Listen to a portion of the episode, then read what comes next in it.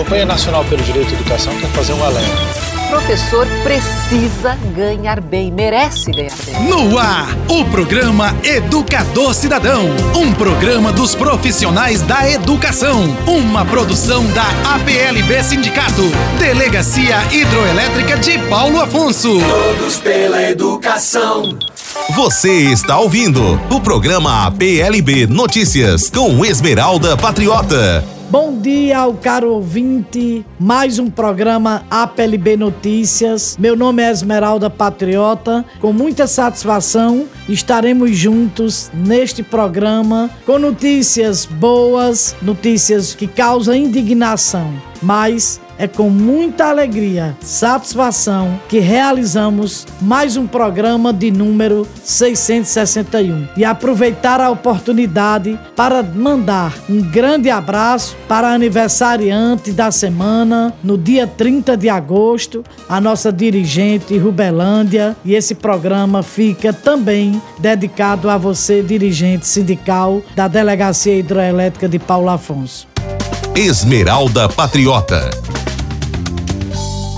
iniciando com a notícia de muita indignação, de pesar e tristeza da nossa guerreira, líder militante dos quilombolas, a liderança da mãe Bernadette Pacífico, que foi barbaramente assassinada, covardemente ceifada do direito de viver entre os seus pares e sua família, onde há meses atrás ela perde também assassinado o seu filho. Mas para quem ligou o seu rádio agora, nós queremos transmitir esta fala de uma participação dessa liderança das mulheres quilombolas uma fala em audiência pública com a participação do Ministério Público Federal, onde já havia pedido e expressado, pedindo que resolvessem, que investigassem, inclusive pedindo proteção da sua integridade física às autoridades competentes. E aí a gente percebe a omissão do poder de Estado e vidas de grandes lideranças são ceifadas. E aí a pergunta que não quer calar: a quem interessa o poder da omissão do Estado? A quem interessa não será o sistema de dominação? Escutemos a nossa querida mãe Bernadette Pacífico, que está presente e será presente em todas as ações que lideranças, mulheres estiverem atuando. São muita gente chorando, são muita gente com problema. Eu hoje aqui estou com problema, gente. Eu estava internada ontem, eu perdi um marido, tem 15 dias. Enfrentando comunidade, enfrentando né, ameaça, né? Enfrentando ameaça, dia e noite, só recebo telefonemas, eu preciso até, hoje eu preciso tomar uma providência do doutor sobre essa situação de ameaça. Eu quero dizer o seguinte, a nossa situação é difícil. Nós vivemos num arrodeado de dutos. E lá tem um, grande impacto de coisas ruins, só digo coisas ruins que passam na comunidade. Nós temos 23 dutos, né? Que passam pela comunidade. Temos a Embasa, a Embasa, que inclusive o doutor Léo esteve no local. Gente, é a Rio Joane, não sei se vocês conhecem o Rio Joane 2 aonde minha família, as famílias de todos quilombola se batizaram ali. Era um rio. Abriram a barragem Joânio 2, onde passaram máquinas, acabou com a barragem. Tá, tá uma loucura. Eu peço a vocês uma visita, gente, aqui no escândalo. Cadê o INEMA? Porque proibiu as mulheres lavar roupa, tirar água, agora deixou máquinas entrarem lá na, no rio, no rio na, na, na Embasa, ia fazer aquele acabamento que tem seis casas, não é isso, doutor Davi? Seis casas arrachadas, não é isso? Seis casas rachadas que uma das donas tem, vai fazer 100 anos agora, onde foi parar no hospital onde teve que infartou. A casa delas toda rachada. Fora a represa que mudou. São essas coisas que acontecem. Eu não vou me alugar muito, porque eu não estou bem de saúde. Eu só peço a providência, gente. Não deixe nosso povo sofrer mais do que está sofrendo. O impacto lá é muito grande. Pedágio, quer dizer, nós estamos dentro do território, pagamos para ir e voltar. É um absurdo. Não tem uma pessoa que olhe isso. Para mim, meu filho está fazendo muita falta, gente. que ele morreu lutando por aquele lixão, aquele bendito lixão, maldito lixão, né? Da, da Naturalis. E nada foi providenciado. Eu lhe pergunto ao Ministério Público Federal, o assassinato de meu filho foi federalizado, foi a pedido para ser federalizado e não temos resposta. É um absurdo isso, gente. Não temos resposta. Mas não pense que nós estamos parados, não, viu? É uma grande vergonha, sinceramente. Foi um filho de Deus que morreu. Meu filho não era, não, não, não tinha mais um homem que lutou pelo povo dele, morreu lutando. Foi no dia que ele estava indo para resolver um problema da natural. Ele morreu lutando. E nós não temos resposta. O advogado, por muito custo, foi lá procurar ver, repassar o, o inquérito, nada de resposta. Então nós queremos uma resposta, acho que todos que lambola aqui querem a resposta de todos os nossos filhos que morreram, nossos parentes, entes queridos que morreram. Não é isso, gente? Nós queremos a resposta. Muito obrigada. Quero falar de uma coisa. Adivinha onde ela anda?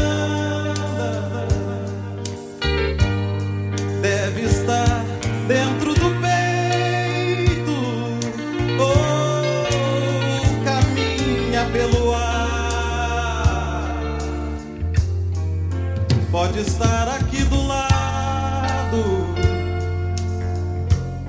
bem mais perto que pensamos.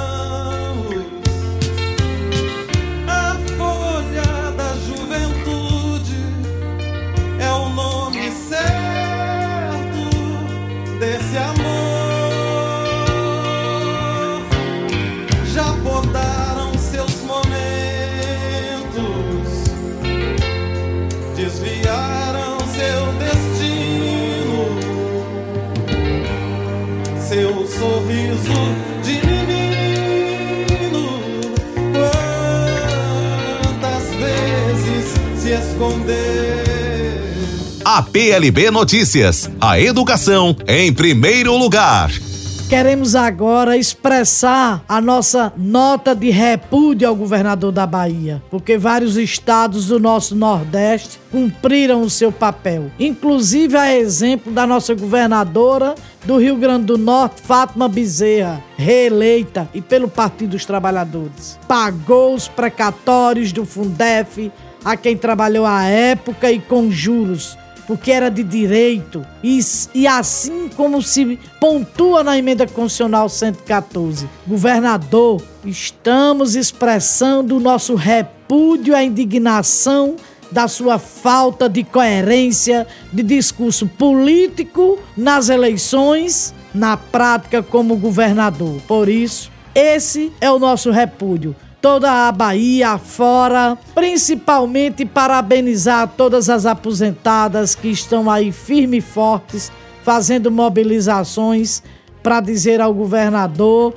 que o dinheiro nem é dele e nem é de demais servidores que nem na época estava. O dinheiro é de quem efetivamente trabalhou. Nada contra quem está exercendo o magistério hoje, mas isso é uma questão de legitimidade e de direito. Quem trabalhou é quem deve receber. Portanto, governador, nosso repúdio a todas nós e todos nós que fazemos a educação na Regional Nordeste, precisamente a Delegacia Hidroelétrica de Paulo Afonso, que faz composição com os núcleos de Glória, Xorroxó, Macururé, Pedro Alexandre, Rodelas e Santa Brígida. O nosso repúdio à sua atitude de um projeto que calota, que engana, que surrupia a correção dos juros, porque a União pagou atualizado. Se a União pagou atualizado, Vossa Excelência deve pagar atualizado o dinheiro a cada um e a cada uma que é de direito. Escutem essa música, essa paródia que as professoras fizeram.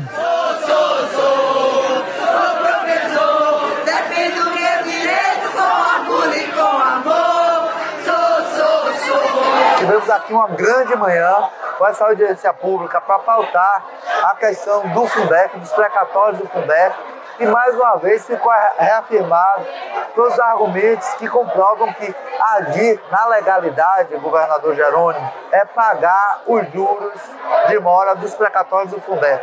A Constituição, através da emenda constitucional 114, não deixa dúvida, e foi isso que a gente discutiu aqui por toda a manhã. Era preciso que a assessoria do governador estivesse aqui, a representação da secretaria, para perceber como o caminho de fato é esse.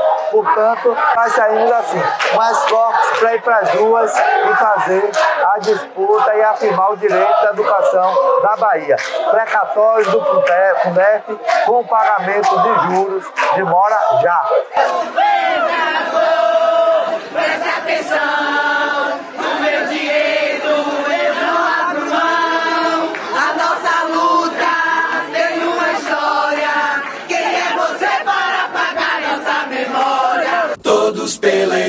Educação. Voltaire, na França, em 1694 a 1778, praticamente século 17 e 18, ele diz o seguinte: Na vida existem dois tipos de ladrões. O primeiro, o ladrão comum, é aquele que rouba o seu dinheiro, a sua carteira, o seu relógio o seu cavalo, etc. Segundo, o ladrão político é aquele que rouba o seu futuro, os seus sonhos, o seu conhecimento, o seu salário, a sua educação, a sua saúde, as suas forças, o seu sorriso. A grande diferença entre estes dois tipos de ladrões é que o ladrão comum te escolhe para roubar os seus bens. Enquanto o ladrão político é você que o escolhe para ele te roubar. Voltaire, França, 1694. E aí, Jerônimo? Tá na escuta? Pega a visão e paga certinho, governador. Vai ficar nessa? O precatório do Fundef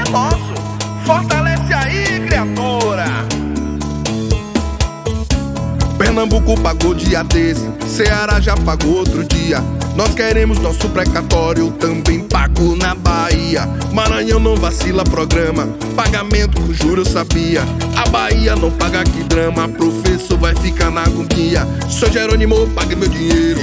Me dedico, trabalho na escola, quero o que é meu de direito. Não estou te pedindo um esmole. Paga, paga, paga, paga. Paga o meu precatório agora. Paga, paga, paga, paga.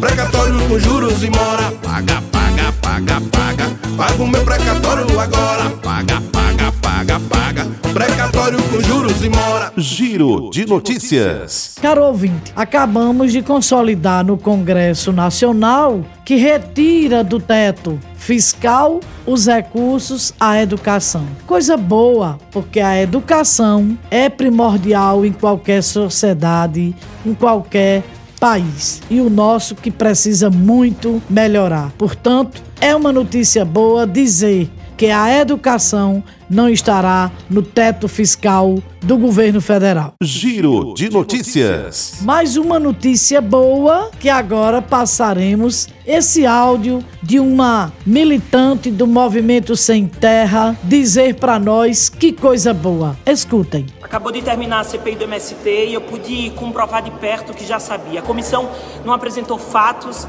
apenas fez acusações a partir de suposições infundadas numa tentativa de criminalizar o nosso movimento, a agricultura familiar e a produção camponesa. Hoje é, eles ficaram de frente com alguém que entende como poucos de reforma agrária, de organização popular e do MST. João Pedro Stedley explicou de forma pedagógica para todo o país do que se trata o MST e até mesmo sobre a questão agrária no Brasil desde a sua origem da concentração de terra. Podemos perceber a partir das diversas falas dos parlamentares de direita que o interesse do agronegócio na CPI é a evidente tentativa de acabar com a contribuição dos trabalhadores rurais na construção de uma nação soberana. O tiro saiu pela culatra. A única certeza que a CPI teve foi de que a reforma agrária é uma política de Estado fundamental para o combate à pobreza e o desenvolvimento do nosso país. Stedley destacou a força da agricultura familiar e sua importância na construção de um país menos desigual. Salles, representante do agronegócio de desmatamento, tentou sem sucesso e a todo custo desvincular a agricultura familiar dos assentamentos da reforma agrária. Claro que não são a mesma coisa, mas caminham sim lado a lado com um propósito comum de garantir uma produção de alimentos, principalmente para o nosso país, e isso precisa ser reconhecido. Sempre munido de um espírito democrático de disposição ao debate e confronto de ideias, Stedley muito bem explicou. Se quiserem acabar com o MST, é preciso fazer reforma agrária. Somente quando não existir nenhum brasileiro ou brasileira sem terra ou sem direitos garantidos, só assim a nossa luta é, terá chegado ao fim. Viva o Movimento Sem Terra e o MST.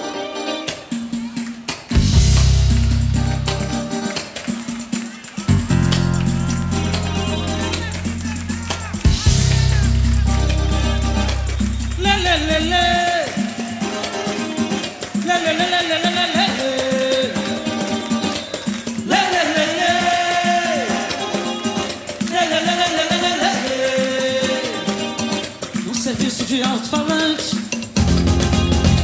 No morro do pão da bandeira. Quem avisa é o Zé do Caroço Amanhã vai fazer alvoroço Alertando a favela inteira. Ah, como eu queria que fosse em Mangueira. Que existisse outro Zé do Caroço Caroço, caroço. Pra dizer de uma pra esse moço Carnaval não é esse goloso Minha escola é raiz, é madeira. Mas eu morro do pau da bandeira De uma Vila Isabel verdadeira. Que o Zé do Caroço trabalha Que o Zé do Caroço batalha E que malha o preço da feira. E na hora que a televisão brasileira Distrai minha gente com a sua novela É que o Zé põe a boca no mundo É que faz um discurso profundo Ele quer ver o bem da favela. Está nascendo um novo líder. No morro do pau da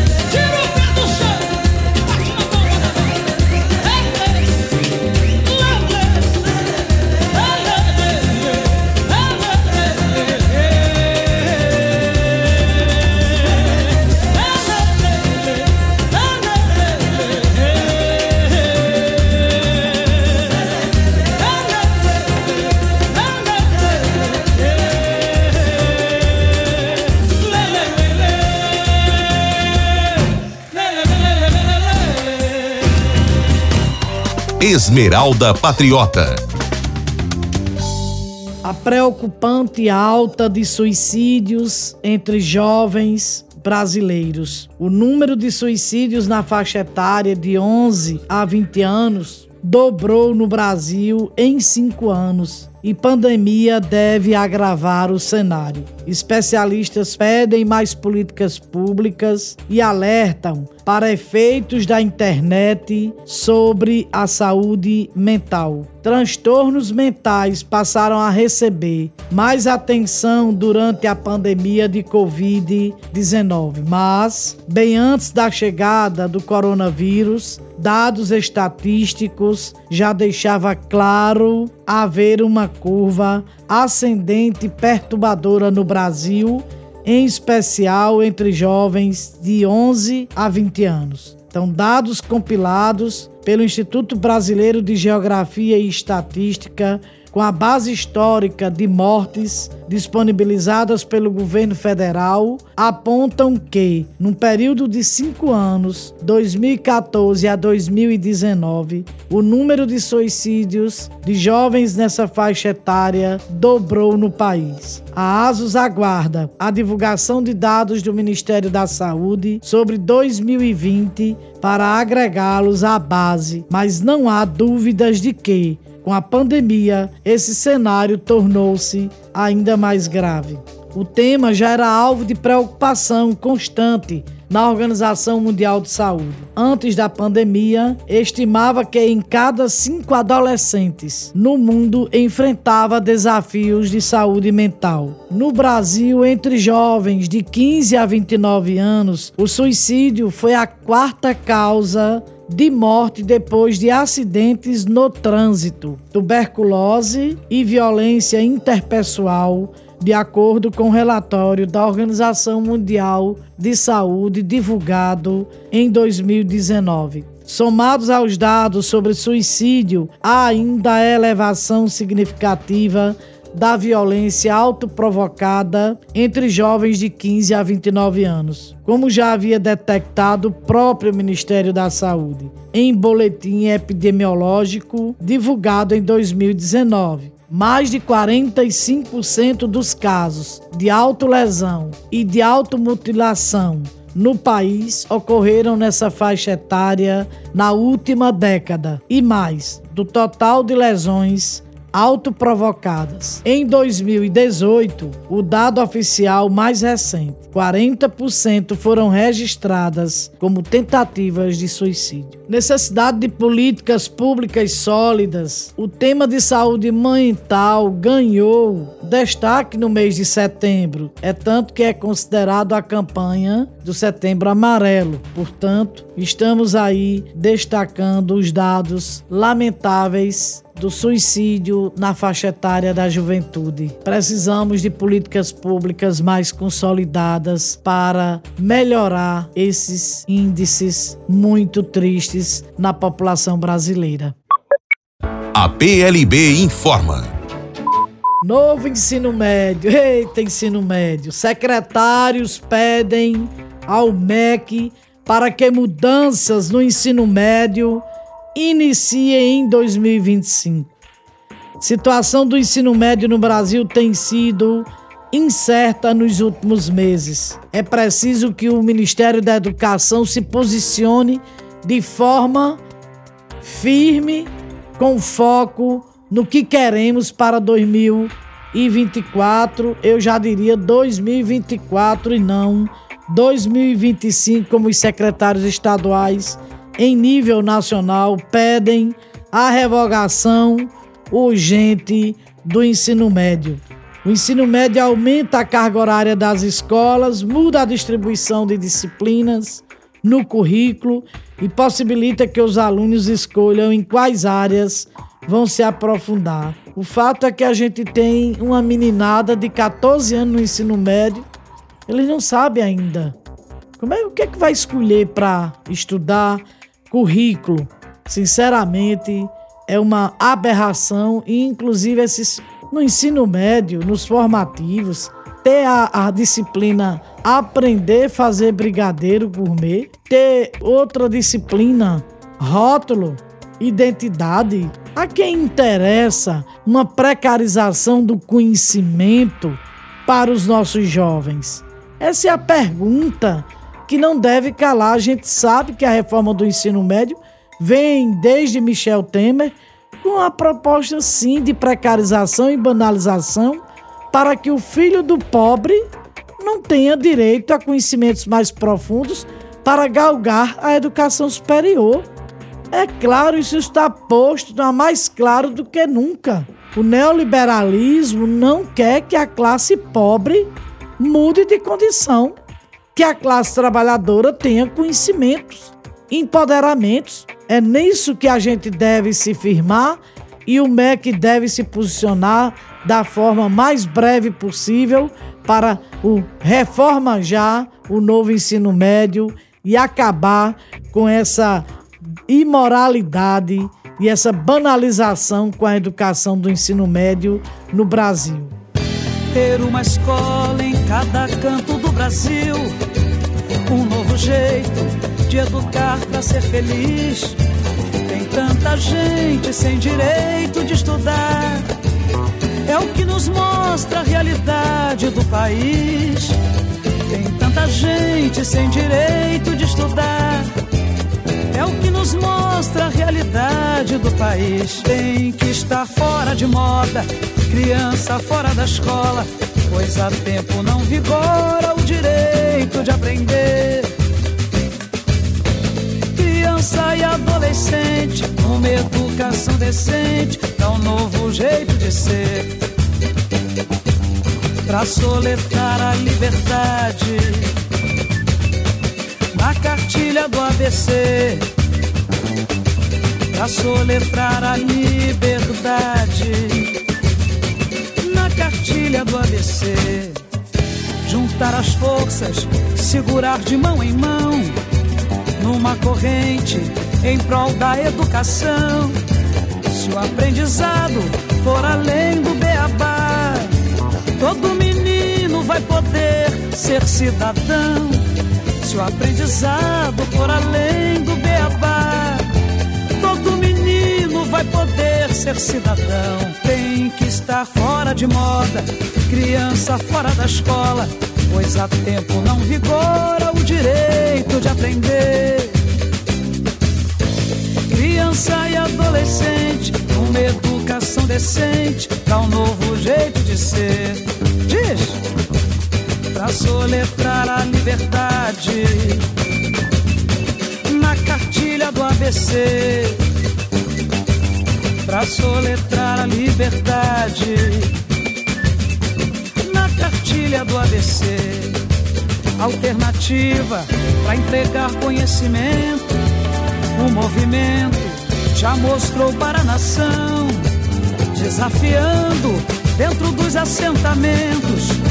Reforma agrária também na educação. Para finalizar o programa de hoje, encerraremos com Cordel dos Precatórios, de autoria da professora Ivete Silva. Pedimos aos deputados votarem com atenção, porque desses precatórios nós não abriremos mão. E se perdermos a causa, revanche na eleição. A Bahia é o único estado que tira nossos direitos, querendo pagar sem juros, perdendo o nosso respeito, enquanto outros estados já realizaram um pleito. Jerônimo, se reconheça em nossa categoria. Você também é dos nossos e já deu aula. Um dia, pague com juros e mora e acabe essa agonia. Políticos que se elegem e trabalham contra o povo não merecem confiança. De se elegerem de novo, faremos campanha contra, eliminando o estorvo. Até o próximo programa, se Deus quiser. E aí, Jerônimo? Tá na escuta? Pega a visão e paga certinho, governador. Vai ficar nessa? O precatório do Fundef é nosso. Fortalece aí, criatura. Pernambuco pagou dia desse, Ceará já pagou outro dia. Nós queremos nosso precatório também pago na Bahia. Maranhão não vacila programa, pagamento com juros sabia. A Bahia não paga que drama, professor vai ficar na agonia. Sou Jerônimo, pague meu dinheiro.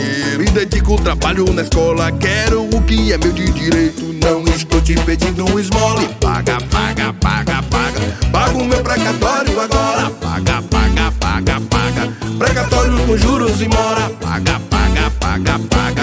Paga o meu precatório agora. Paga, paga, paga, paga. Precatório com juros e mora. Vai ficar sem pagar, é?